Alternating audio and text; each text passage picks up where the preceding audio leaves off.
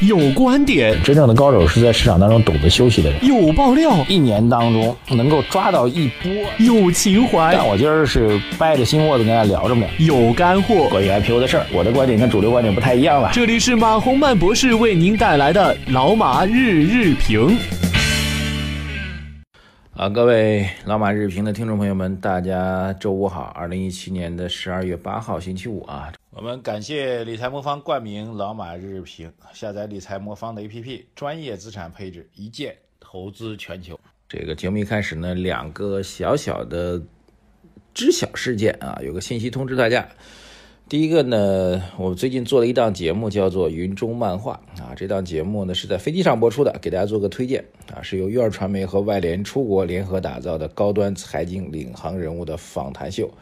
选择外联，选择更美好的生活。我们第二期节目呢，邀请的嘉宾是平安银行私人银行副总裁于强先生，一起来探讨的是关于商业财富传承的力量。节目呢将会在上海航空、国际航空、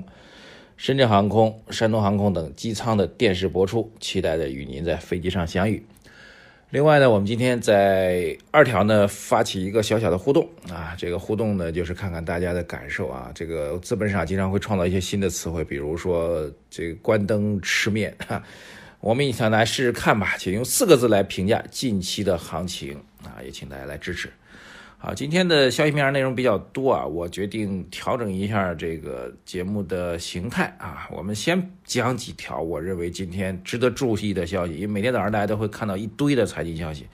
那我觉得有几条可以重点来关注的啊。第一条就是这个昨天的盘面当中，绝代双骄啊，焦煤跟焦炭领跌黑色系，昨天的这个期货市场的重大的变化，跌幅很大啊。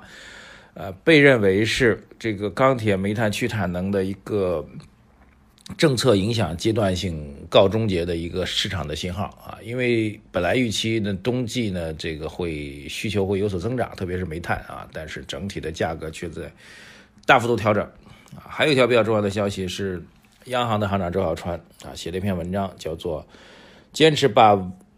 维持物价稳定和防控系统性金融风险作为金融宏观调控的核心目标，这句话是没有变化的老话，但是后面几句话有所变化啊。要实施稳健中性的货币政策，强化逆周期调节，处理好稳增长、调结构、控总量、防风险的关系。这个几大经济增长目标啊就稳增长、调结构、控总量、防风险这几句话，现在在。大的经济调控文件当中出现的概率、出现的频率在降下降啊，它在强化，保持经济平稳运行。搞金融的都要持牌经营，所有的金融业务都要纳入监管。后面一句话是近期强调的比较，应该说是全新的一个强调啊。再重复一下，搞金融的都要持牌经营，所有的金融业务都要纳入监管。所以，互联网金融现在在整个政策层面将会遇到重大的政策影响和政策的管控吧。商务部啊，商务部回应美国不认同中国市场经济地位的事情啊，这个事情其实很多后台朋友在问啊，很多人不太懂，说为什么中国的市场经济地位需要美国来认可呢？啊，这是这个双边贸易关系当中的一个独特的一个选择啊，这个包括欧盟对中国的市场经济地位也都是一直是搞呀搞，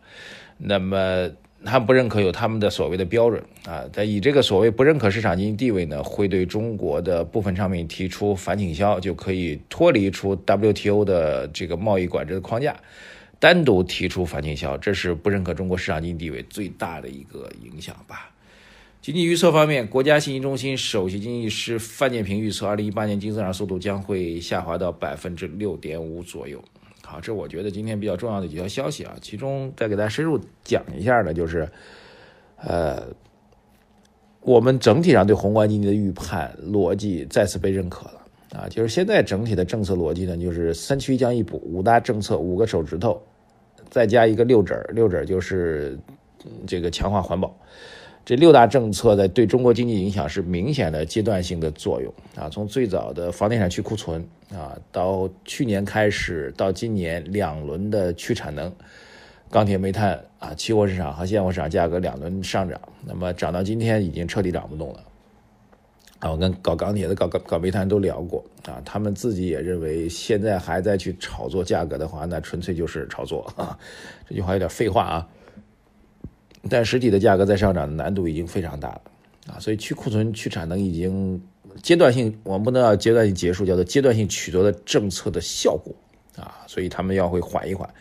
后面要看的就是去杠杆，这就是我们一直在强调的宏观去杠杆。为什么要强调啊？我强调宏观去杠杆是从今年的，呃，现在是十二月了，是从今年的九月份、八九月份我们开始强调的吧？嗯，所以我们是对政策的主线把握是比较准确的啊，所以绝代双骄的继续的领跌跌停，表明再次证明了我们这样一个观点，就是三区政策两区的阶段性的高中。好，所以宏观去杠杆，微观强监管啊，再次强调一下，你所有的推演逻辑，在未来的我不知道，可能在三个月到半年时间啊，因为出现又再次出现宏观去杠杆，微观强监管的这个阶段性成果的时候，我会再次跟大家及时汇报的啊。至于后面政策会是什么，我现在不知道，但是得等啊啊，也许后面变成了稳增长，完全有可能。但如果变成稳增长的话，好吧，那就是一百八十度的判断上的转折了，但是现在还不知道啊。然后微观强监管再次得到了周小川同志的证实啊，所有的金融机构都必须持牌，这句话很狠的啊。大家知道不知道？其实互联网的金融机构都不持牌，都没有金融牌照，他们拿的都是，呃，他们的营业执照当中应该写的都是金融信息服务之类的准入。啊，金融信息服务之类的业务，后面应该还专门，我记得我看过他们营业执照，后面还会加个括号，啊，金融业务除外，啊，金融信息服务业务（括号金融业务除外），啊，我没记错的话，大概就这样个描述，当然具体措辞可能有所不准确，但就是这意思，他们没有金融牌照，他们只有金融信息服务的牌照，啊，这也不算牌照，这就是经营许可了，业务许可啊，经营范围。对，所以周小川这个表态呢，再次证明我们的说法，微观强监管。所以后面究竟会强到什么地步，不知道。而且这个强，呃，目前来看是一刀切。今年特别流行一刀切的政策，大家有没有发现啊？这个 IPO 昨天证监部门也是出了一个解释说明，因为最近大家觉得 IPO 审核也是一刀切，包括最近好像首都北京在整理这个街道的招牌啊，很多人也说也是一刀切啊，然后。金融监管现在是 P to P 先下手，互联网金融先下手，然后对于大资管，就是包括银行、证券、保险、信托等等的大资管政策，也是比较强硬的一刀切的措施啊。但是据我了解，大资管的政策未来可能会做些调节、因为调整，因为里面有很多的那个是本来就是征求意见稿嘛，所以是可以调整的。里面有很多内容，金融机构的业务反弹还是比较强的。对，而且涉及到一些具体的过度的技术性问题等等吧，所以好像别的没有没有什么可说的了啊，大概就是如此。就是所有的政策都告诉我们说，现在对于呃投资或者投机来说，对于各位之前比较高的投资回报率来说，现在是一个寒冬啊。包括上海这几天也降温了，正是我觉得从体感上来讲，才是正式进入了冬天，寒冬依旧。但是春天不会太远，真的啊！很多人说你们是死空头，死空头。我们有坚定看多的时候，那时候不知道您听到没？而且我们现在非常坚定的看多的，就是在本轮严冬过去之后，一波波澜壮阔的大行情正在路上。好的，好吧，休息休息也不是坏事啊。猫冬嘛，北方人说猫冬，冬天就要猫起来，像猫一样的蜷缩起来。呃，让自己身体休息一下。好，今天节目最后呢，告诉大家一个好消息啊！理财魔方给我们财经马红漫的粉丝提供了专属福利，那就是价值五十元的投资红包送给大家。点击我们的微信公众号“财经马红漫”头条底部专属的链接，就能够领到理财魔方给大家提供的红包。推荐下载理财魔方的 APP，你的每笔投资在基金公司的官网都能查到，安全可靠。啊，好吧，就聊到这里吧。这个祝各位周五投资愉快，周末愉快。我们明天会有老马饭局节目准时为大家送上。讲什么呢？讲昨天我参加的上证报的一个财富管理的论坛吧。